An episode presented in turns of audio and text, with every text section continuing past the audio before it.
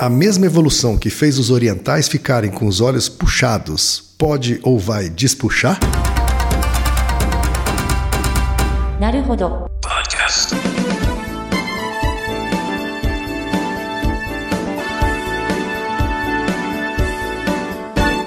Bem-vindo ao Naruhodo, podcast para quem tem fome de aprender. Eu sou Ken Fujioka. Eu sou Altair de Souza. E hoje é dia de quê? Fúteis e úteis. Aí tem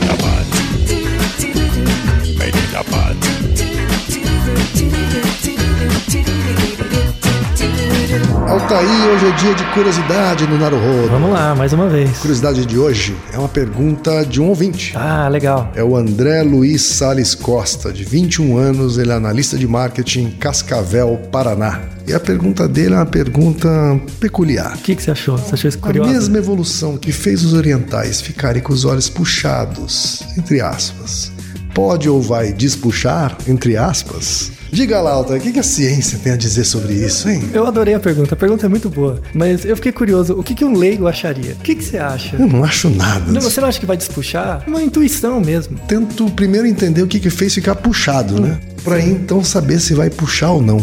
A minha hipótese é que pela evolução foram ficando mais os orientais que se adaptavam melhor a alguma intempérie que o olho ficar mais fechado protegia eles de alguma forma. Vamos lá, Essa, vamos- essa é a minha intuição. Não tem problema, é isso aí mesmo. Vamos pensar um pouco mais aí. Por que os orientais têm o olho puxado? Da onde sai essa ideia de olho puxado, né? Uma coisa do, do português mesmo. É porque- Rasgado, alguns falam que é rasgado. É, é porque quando você pega o seu olho e puxa, ele fica puxado mais fechado e fica parecido com o olho oriental. Na verdade, os orientais não têm o olho puxado. A ideia do olho oriental é que ele não tem a dobrinha. Já ouviu, já ouviu essa expressão? Sim, né? sim. Você sabe que lá no Japão tem uma cirurgia plástica, que é colocar a dobrinha Colocar no a olho. dobrinha. Então, mas na verdade nem é colocar a dobrinha do olho oriental em cima da pálpebra, tem mais gordura. Então a ideia é tirar um pouco. Quer dizer, eu sou gordo até na pálpebra, é isso? É, não sei, isso isso é o que você estava falando. Mas tem um nome técnico para isso, porque os orientais têm uma dobra, essa dobra que começa na entrada do olho e gera essa gordurinha que fica em cima,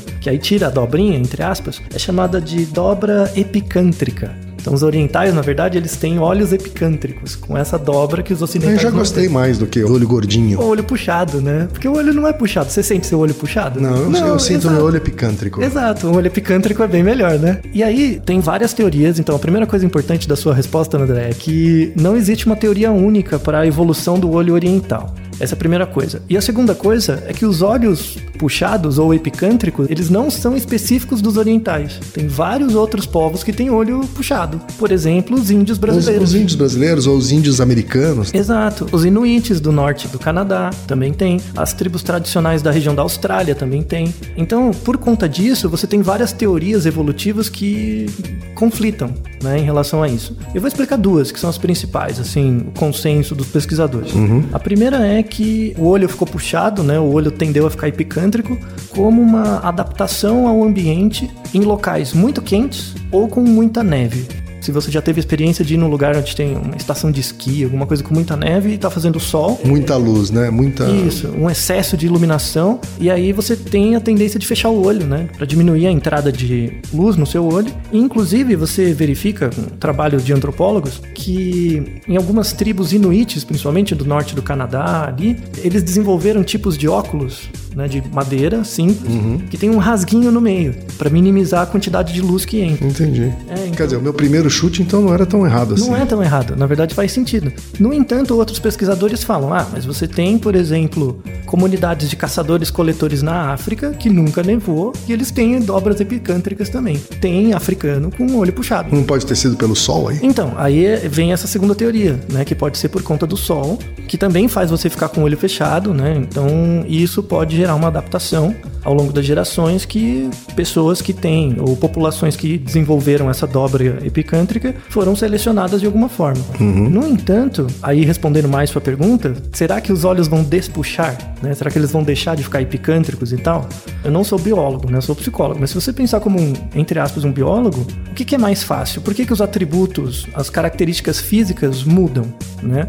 Porque elas conferem uma vantagem ou uma desvantagem ambiental. Então, por exemplo, o fato de você ter olho puxado numa certa população, pode conferir uma vantagem adaptativa para aquela população e aumentar a probabilidade daqueles indivíduos sobreviverem e passarem os genes para frente. Né? O que, que seria o despuxar o olho? É, porque até agora a gente tá falando sobre o que fez as pessoas ficarem com os olhos puxados. Isso. A pergunta dele é se esse mesmo princípio eh, levaria a população oriental a despuxar o olho. Isso, a voltar, sei lá, virar uma outra coisa. Tem que existir, por exemplo, uma pressão adaptativa ambiental para não ter vantagem em ter o olho puxado. né? Ter algum tipo de desvantagem para, a partir daí, em muitas, muitos milhões de anos, talvez despuxar. Talvez não dê tempo para a humanidade. Exato. É isso, inclusive. É, talvez a, a- humanidade acabe antes disso, ou vire outra coisa antes disso, e aí esse traço físico fique irrelevante. Mas aí uma coisa importante, pode ser sim que os orientais despuxem os olhos. É mas, mesmo? mas não por uma vantagem ou desvantagem adaptativa. Por miscigenação. miscigenação, Hum, claro. né? Isso já está acontecendo. Já está acontecendo. Então, por exemplo, aqui no Brasil, né, onde a maior comunidade japonesa fora do Japão é aqui no Brasil, Sim. você já tem muitos casos disso. Então você tem Muitos. pessoas de segunda, terceira, quarta geração que já não tem o olho tão puxado assim por miscigenação. Então é muito mais fácil acontecer esse tipo de adaptação, né, do que uma adaptação específica ao olho puxado ou não. Ótimo, então vamos despuxar mesmo. A Sou a favor da é miscigenação e da despuxização Isso. da dobra epicântrica. Ou a, a propagação das dobras epicântricas na população, né? O aumento da prevalência. Aliás, vale um último detalhe. Existe um povo no Japão, tradicional da ilha do Japão, que não tem olho puxado. É, chama povo Ainu. É verdade. Eles ficam no norte ali, Uhum. né? Então, no extremo norte. é. é, frio pra cacete. São um povo que fizeram parte das migrações que vieram da Rússia, da Sibéria e tal. E eles tradicionalmente não têm o olho puxado. Bem interessante. Interessante. Então, a gente tratou vários assuntos aqui nesse episódio. Muito obrigado pela pergunta, André Luiz Salles Costa. Obrigado. E Naruhodo, ilustríssimo ouvinte.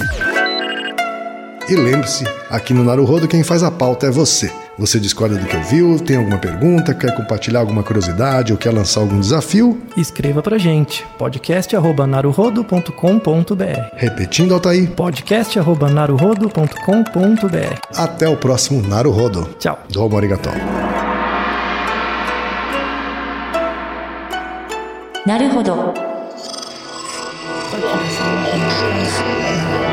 Esse podcast é apresentado por b9.com.br.